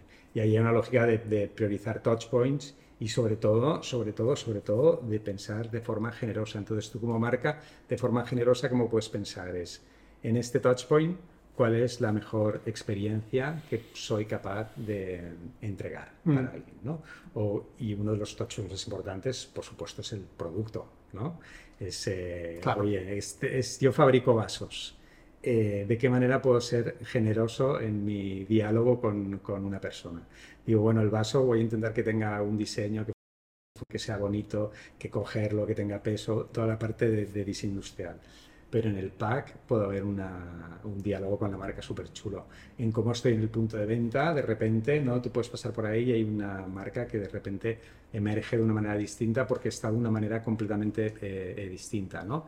En todas las cosas que te puede decir la marca que pueden caber este vaso, ahí de repente puede haber una, una cosa que lo puede hacer de una manera eh, hermosa, que lo puede de una manera súper inspiradora, ¿no? Lo que cabe en un vaso. Esto, pues, esto puede ser una marca de vasos súper chula, Mm. lo que cabe en un vaso. Pues me molaría mucho. y, y, y mira, y además creo que son estas marcas guays, si existiese una marca que se llama así lo que cabe en un vaso, porque son estas marcas que ya te dicen, mira, yo estoy por esto en el mundo, no estoy para hacer vasos, sino estoy para decirte en tu vida lo que cabe en, en un vaso y todas las posibilidades que hay, la inspiración que podría haber a través de esto. Este es el tema para mí, ¿no? Lo que acabas de Sí. decir, que es cómo las marcas se dan cuenta de para qué están en el mundo y cambian y dices, yo, yo- hago vasos, pero eh, estoy en el mundo para Sí. decirte esto. Y Exacto. esto cambia todo. Exacto. Cambia si la empresa lo compra de verdad, cambia a la dirección, cambia a los empleados, cambia la razón por la cual van a trabajar cada día, Sí. cambia cómo se toman decisiones y cambia cómo hablan y cómo actúan a partir de ese momento. Sí. Ah, Para mí este es el futuro. 100 años, 200, mm, 500 años a partir de aquí a... Sí. O sea, desde hoy, eh, que miremos atrás y, y ca- y- y- y que empresas que solo hacen algo, mm, digamos, de una forma puramente oportunística sean las mínimas, porque creo que cada vez más las empresas, que son personas, esto yo siempre lo digo, las Sí. empresas no son una cosa que está en una realidad paralela, las empresas son personas ¿no? Sí. que se levantan cada día, por desgracia también son a veces comportamientos de grupos de personas, no personas individuales, pero son lo que piensen esas personas, lo que decidan esas personas. ¿no? Y, el, y el error es pensar que las empresas son como una cosa que va sola por el mundo. Las empresas son personas, entonces si cambias por qué esas personas van a trabajar cada día y se lo creen y lo compran, vaya, cambia, cambia completamente la historia. Sí. De pronto ya no compramos cosas simplemente por el 3% o por esas ganas de vamos a vender más solo, Sí. ¿no? Que está bien vender más, pero si tienes una razón de ser, tiene un impacto súper positivo. Yo, yo creo mucho en esto y de hecho parcialmente, no sé si por esto estudié publicidad, pero sin duda es una cosa que siempre como he ido evolucionando y más también pasando por el mundo de la tecnología donde se habla mucho de generar valor, y de construir soluciones y de enamorarte del problema y todas estas cosas. Sí. Vamos en esa dirección, cada vez tendrá menos sentido porque la gente ya no lo compra, sobre todo B2C, ¿no? Sobre todo de cosas que vayan de cara al consumidor final. De, escucha, no me vendas una moto que no me crea, no me vendas esto si, si no me creo tu, mens- tu, tu- tu mensaje o tu historia o tu, o tu o por qué, o el por qué, ¿no? Me encanta. Eh, has tocado un tema otro que se, se va un poco, pero, pero has dicho algo que tenía que ver algo con la meditación. Con Skittles, el, Ah. el- el- que se me había despertado el mono que tenemos en, en la cabeza, ¿no? Que tiene que ver con eso, ¿no? Con, con, en general, eh, la cantidad de, conversaciones que tenemos, la locura que es eso y en general lo teledirigidos que somos, ¿no? Que nos creemos que no somos zombies, pero, pero somos bastante zombies en realidad, ¿no? Porque eh, eh, nos dirigen un montón de voces eh, dentro, ¿no? Y, y, pensaba eso también, ¿no? En el, en, en el proceso creativo, lo que me había ayudado a mí la meditación como mm. herramienta, ¿no? dentro del... pero, por, pero por fundamentalmente dos cosas, ¿no? Una, porque es impresionante la lucidez mental que te da, ¿no? Cuando te pones a meditar, de repente es como si se limpiase eh, la habitación donde están las cosas, ¿no? Entonces tú, en, en, tu cabeza, donde tienes un montón de herramientas, ¿no? Pues donde están pues, las ideas, los recursos para llevarlas a cabo, el, el, craft, las verbalizaciones, ¿no? Como todo eso, de repente te pones a meditar y ¡pum! Se pone todo en su sitio, ¿no? Y dices, hostia, qué fácil es pensar así, ¿no? Qué, qué fácil es pensar así porque todo está ordenado y qué fácil es pensar con ese estado contemplativo que es veo las cosas pero desde una serenidad que me permite ser muy ecuánime a la hora de escoger las ideas y moverme por ahí, ¿no? Y, y, entonces el trabajo pasa de ser una cosa bastante desquiciante mm. eh, y, y, que genera mucha angustia, porque en realidad cuando tú estás proponiendo una idea, sea internamente o sea un cliente, en el fondo lo que estás diciendo, mira, esto esto es lo mejor que se hacerlo. Es como, hostia, aquí no es, eh, no encontrar el tornillo, ¿no? O sea, aquí es, mira, todo lo que soy, todo lo que se debe hacer, o sea, mi intelecto, esto soy lo listo que soy, ¿no? Y es muy jodido eso en realidad, ¿no? Porque en el fondo es como, si me llevo tres días dándole 12 horas con esto, es como, como bumba, ¿no? Y el otro dice... No me gusta mm, no me gusta. No me gusta la montaña, que es lo peor, ¿no? Tú estás ahí diciendo, este es el mensaje profundo y te dice, no lo veo claro que esté en una montaña. Mm, exacto.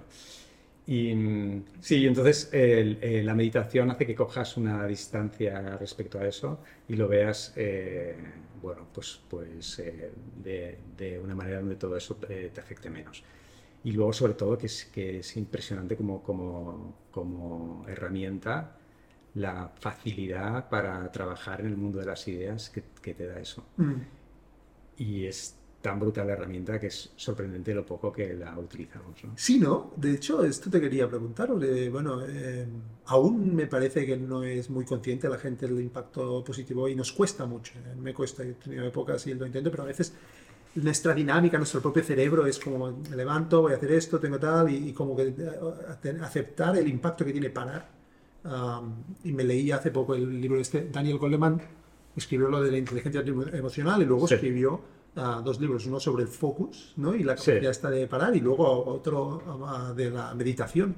Y, y, es brutal lo que, el impacto que tiene, pero nos cuesta mucho eh, hacer ese paro, paro para ser productivo, paro para, para moverme, paro para realmente pensar más, ¿no? Y en realidad eh, es muy contraintuitivo, ¿no? Sí. ¿Tú piensas mucho en, en, cómo controlar tu propia mente? Eh, piensas, porque al final tu, tu, tu, productividad, el resultado que, de tu trabajo es, es, es, lo que hablamos, son ideas, es un intangible.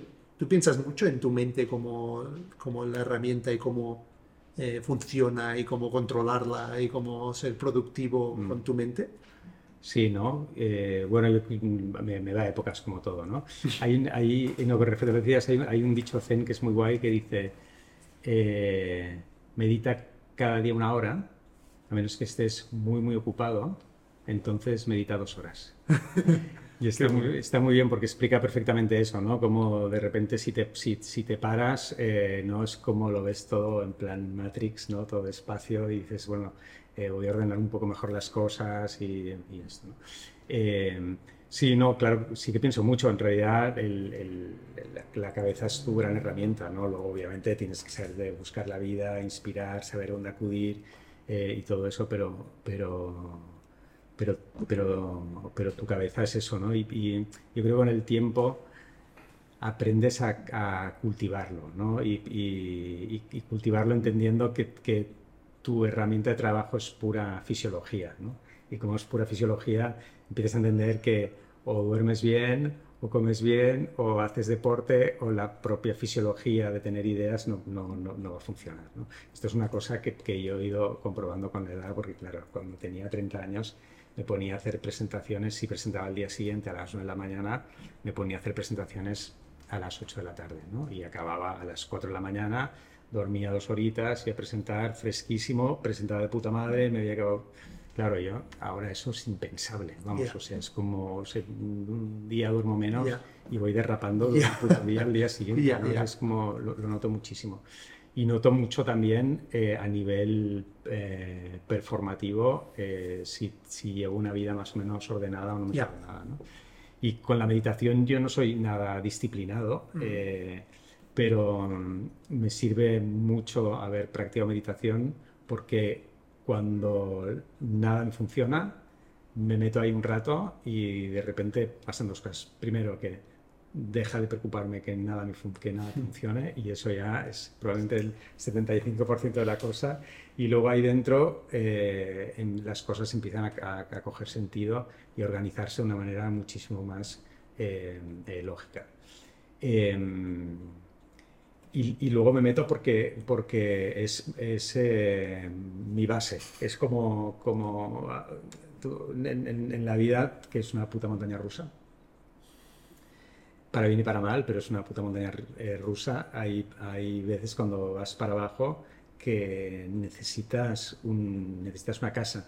Y, la casa no es tu casa. O sea, la casa no, no, es tu casa porque no puede ser tu casa, porque tu casa es un artificio, ¿no? O sea, para, para y, porque, la, porque la, en la casa no hay los recursos suficientes como cuando estás para abajo que alguien te contenga. ¿no? Te ayudarán, te harán compañía, te escucharán, te harán de psicólogo y todo eso ayuda, pero eh, para mí meditar eh, significa saber que hay un sitio en el, que, en el que voy, me siento y estoy en el presente. Y cuando estás en el presente no importa absolutamente nada más. Pero es alucinante, no, no importa el futuro, por tanto no importa lo que te preocupa, no importa el pasado, por tanto no importan ni tus miedos ni las cosas que te angustiaban porque acaban de pasar. Desaparecen los apegos de todo eso. Es como de repente estás en un lugar en el que, en el que todo lo que te angustiaba eh, eh, desaparece. Mm. Tienes un poco esta sensación de que todo es mucho más eh, impermanente, que es algo que vas aprendiendo a medida que vas meditando y entonces por tanto es como todo muchísimo más líquido. Mm. Y, y, estoy muy contento de haber encontrado esa herramienta, ¿no? que en el fondo es parte de la fisiología, seguramente. También, ¿no? Que es eh, conseguir una especie de equilibrio neurológico donde ¿no? toda esa especie de super mega actividad cerebral que hay, que era el Skittles, ¿no? Esto es el, el, eh, mi cerebro derrapando mientras me estabas explicando no sé qué. Y entonces pensar en el cáncer y pensar no sé qué tal, hostia, es como, ¿no? Como, entonces como eso es como, ¿no? Eh, de repente tener eso, foco, pensamiento mm. sutil, pensamiento ligero eh, y, bueno, eso a mí ha hecho que, que, no solo como herramienta de trabajo, sino como herramienta de vida, que pueda bueno, pues eso, el, mantenerme en esta profesión sin haberme cortado las venas. ¿no? Claro. Había, de hecho, ah, has comentado que era un, proceso fisiológico, eh, pero eh, no sé si era intencional, es decir, hice un curso que me, que me dijo Oxana cuando nos conocimos, y lo he comentado otras veces porque me gustó mucho, que era... Ah, que hablaba de cómo biológicamente nuestro cerebro no se había desarrollado para ser feliz, ni para pensar en nosotros mismos como del rollo como, como ser feliz y como estar calmados, y, sino que se había desarrollado para sobrevivir, para procrear, y para de contar, ¿sabes? Y cuando has procreado, eh, pues venga, es un tiempo más y biológicamente ha sido la realidad. Y ahora nos hemos como encontrado y, quiero pensar pues que la, meditación es un descubrimiento un poco en la línea de ser un, eh, ser, eh, digamos, evolucionado que permite, bueno, alargar esta conciencia humana que hemos construido y, pero que no era la intención biológica, ¿sabes? Que la biológica era venga, y tal, ¿sabes? Entonces, ser consciente de que el cerebro no nos va a favor no nos juega a favorecer, no, no necesariamente quiere que meditemos ni quiere que lo hagamos, eh, es una, un ejercicio que va bien, digamos, para no dejarnos llevar. Y que tiene que ver, volviendo a lo de antes que he comentado de Facebook, tiene que ver que luchar contra nuestro cerebro animal de consumir contenido digital, de comer más de lo que necesitamos, de, de hacer cosas que no nos van bien, que no, no, no, no son buenas para nosotros, ¿no? Mm, yo me acuerdo un día que me comentaste una anécdota que tiene que ver con esto, no sé si la puedes compartir, ¿eh? pero que hiciste un retiro de hablar. Y me marcó porque yo hablo mucho y me lo he planteado desde que me lo contaste hace muchos años. ¿Se puede contar esta anécdota? Sí, sí. Em, hice un retiro de, de, de, Vipassana. Bueno, meditar es una herramienta em, brutal. ¿eh? Y meditar, se puede meditar cinco minutos o se puede meditar más tiempo. Hay muchas técnicas, muchas escuelas, muchos, muchos enfoques. Em, y, hay veces que puedes entrar a meditar cinco minutos, otro día puedes meditar más. meditar es, todo un mundo, y no sé cuál es mejor ni cuál es peor, francamente no lo sé. He hecho distintos retiros de meditación. Hice uno que es el, el de Vipassana. Vipassana es una técnica de meditación que ha recogido un tío que se llama Goenka, que dicen que fue la meditación que practicaba eh, Buda, el personaje histórico. Eh, luego esa técnica por transmisión oral se fue a, Myanmar y este tío ahí la recogió toda, la puso en, teórico y gestionó cantidad de, material. Se murió hace, hace unos años este señor. Entonces Goenka recuperó Vipassana y es una gran comunidad laica. Entonces, eh, no hay ningún tipo de... Es, es, laica, simplemente enseñan la herramienta. Entonces, hay un retiro de iniciación, que son 11 días, eh, y es un retiro de, voto de silencio, donde no puedes hablar con nadie, ni eh, puedes comunicarte con el exterior. ¿Ni contigo mismo? Es un detalle importante para mí esto, porque yo creo que si me estoy tres días callado, acabo hablando conmigo mismo en voz alta, yo creo. No, no, no, vamos, la cabeza no ves cómo te va. Claro. claro imagínate, imagínate.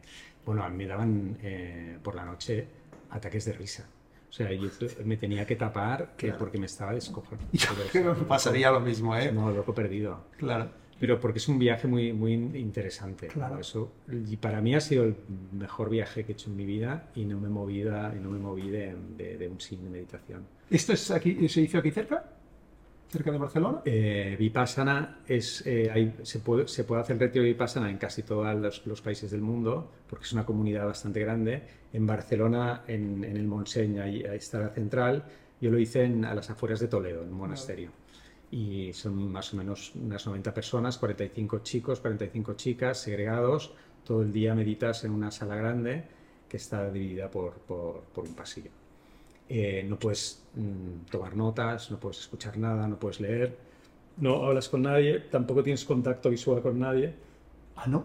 No. ¿Cómo se evita esto? Bueno, estás... Eh,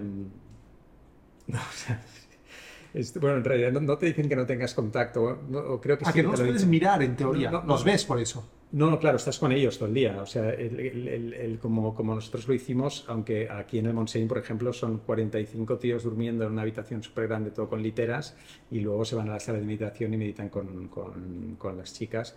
Y creo que el comedor está separado también. Entonces yo ahí en el monasterio donde estaba, dormía en una habitación con tres personas más, uno al lado, me citan ocho al lado, y otros dos delante que roncaban como cabrones. Bueno, los tres. Esto sí que se podía, ¿no? Roncar. Roncar, sí que se podía. Exacto. Eh, eh, y, y, y, pero bueno, no, o sea, no, no, los miras a los ojos porque no, porque estás muy, muy en tu mente, ¿no? Y además como no puedes hablar con ellos, pues tampoco. Vale. Eh, no hay contacto visual, es una cosa que no se produce en, naturalmente, ¿no? Entonces, bueno, pues, mm, te levantas a las 4 de la mañana, a las 4 y media te pones a, a meditar o te levantas a las 4 y media, sí, a las 4 y a las 4 y media te pones a meditar, meditas creo que son 10 horas al día con, con distintos breaks, sentado en, en, un cojín de meditación eh, y es eh, durísimo físicamente sobre todo y también duro mentalmente, estás sentado, hay un momento en que no puedes más estar sentado pero tienes que seguir estar sentado y es una especie de, de entender eh, bueno, mm, entender cómo funciona la mente, entender el sistema, la observación y, y, cómo darte cuenta, que es en general lo que cuando, cuando entiendes la técnica, darte cuenta de cómo funciona. Mm. Yo creo que la anécdota que te conté es que eh, yo estaba sentado en medio del ala, del ala izquierda, que era el ala de los chicos. A mi izquierda había un tío y a mi derecha había un tío y luego estaba el pasillo. Entonces, el de la izquierda tenía un problema con, con la pierna y se fue, por tanto no tenía nadie. A la, izquierda tenía solo un tío a la, a la derecha. Eh, y cada, cada día nos, nos, nos, levantábamos a las 4, a las 4 y media había que estar ahí rigurosamente eh, meditando, todos aparecían. Yo me duchaba de 4 a 4 y media, ahí no se duchaba nadie o se duchaban en cualquier otro momento, pero había otra persona que se duchaba que era el que se sentaba a mi, a mi lado, que también aparecía eh, duchado. Y él andaba, eh, yo lo, lo, veía andar, me recordaba muchísimo a un amigo mío al que le tengo eh, mucho cariño también. Y luego el tío, cosas que te fijas, ¿no? Llevaba un chándal Adidas que digo, hostia, cómo mola este chándal Adidas. El típico clásico, pero de todos los chándals Adidas clásicos que hay, ¿sabes? Como dices, hostia, este, este pantalón de chándal mola, ¿no? Entonces, eh, está a mi lado el tío. Y, y entonces, cuando tú meditas durante muchas horas al día, hay hay veces que físicamente te caes, ¿no? porque no puedes, no puedes estar de pie y hay un momento en que te caes. ¿no? Las piernas no las puedes tener cruzadas y las tienes que estirar. ¿no? Entonces, yo hay veces que no podía más y de repente el tío veía que hacía, yo estaba así, ¿no? meditando, y el tío de repente hacía como, ¡bumba! se caía. Y yo decía, hostia, qué bien, se ha caído, entonces ¡pumba! Yo me puedo caer también. ¿no? O había veces que yo no podía más, no podía más, y entonces ¡bumba! Tengo que soltar las piernas y veo que el de al lado ¡bumba! suelta las piernas también. ¿no? Y al día siguiente el tío llegaba duchado, olía jabón, ¿no? Y, el, y al otro día siguiente había que, que, mantener eh, un compromiso con la postura y no podías moverte en toda la hora, ¿no? Y entonces estaba como aguantando, el tío aguantaba, todo eso es como, bueno, total. Se Os comunicabais con los gestos y los actos, ¿no? Mira, entonces se, se, acaban el onceavo día, puedes hablar, y entonces yo tenía muchísimas ganas de hablar con dos personas, que era con la persona que tenía a mi lado meditando y con la persona que tenía al lado durmiendo, que ahora es un íntimo amigo mío, Ostras. ¿Y os conocisteis ahí en silencio? Sí, nos conocimos ahí, entonces nada, fui a hablar con él y luego él eh, se, eh, se, llama Fon, Fon Román, que es uno de los eh, componentes de Piratas, que era un grupo mítico en, en, los 90 y bueno, nos hemos hecho amigos y ahora estamos colaborando en cosas y eso, la verdad es que nos queremos mucho, lo conocí ahí. Y el otro tío era este que estaba a, a mi lado todo el rato, ¿no? Entonces, el último día hay como una última meditación y entonces ya te levantas cuando quieres de la sala grande y te vas, ¿no? Entonces este tío se fue antes y yo salgo y lo voy a buscar, tenía muchas ganas con él, ¿no? Entonces lo veo, estaba ahí como, como en el jardín, voy a verle y le digo, mm, de sopetón, le digo, tío, tenía muchas ganas de hablar contigo. No sabes la compañía que me has hecho todo este tiempo, el cariño que te he cogido, eh, ha sido un placer todo este viaje que ha sido durísimo contigo. Y él te me dice, no, hola, ¿a ti te gusta esta mierda?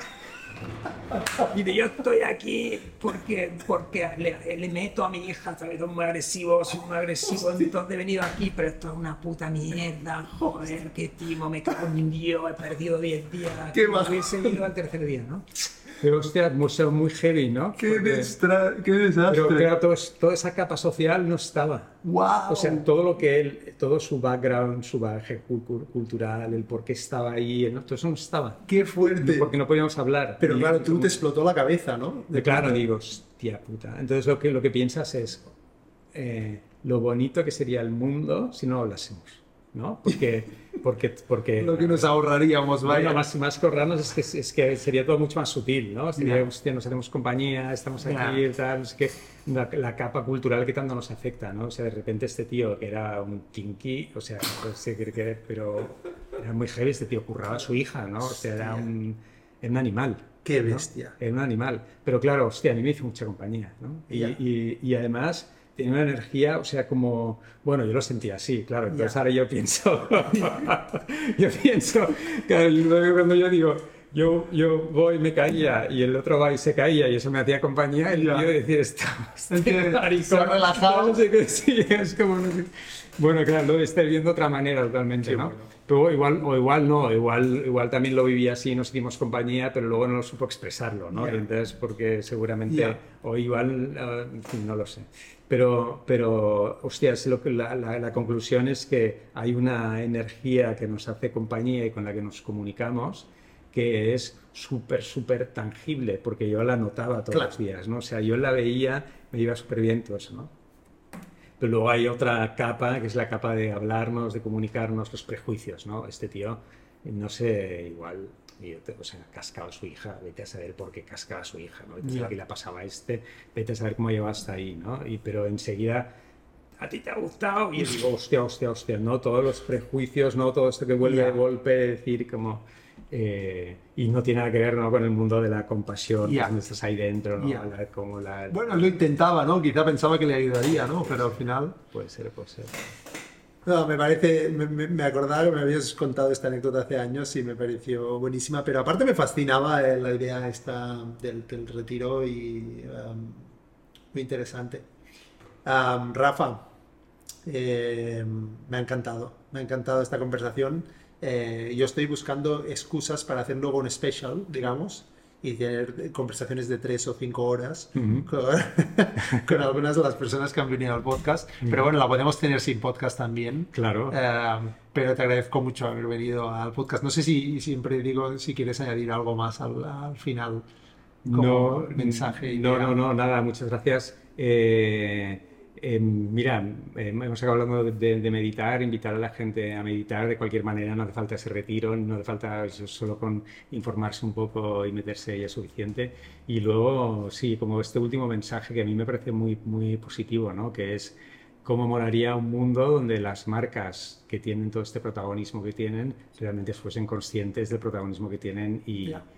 y fuesen muchísimo más contributivas a vivir en una sociedad mejor, ¿no? Mm. Que esto sí que nos da como un- ¿no? unos años por delante que pueden ser eh, eh, maravillosos. Totalmente. Muchísimas gracias. Me ha encantado. A ti, a ti, Rosana, también. Gracias.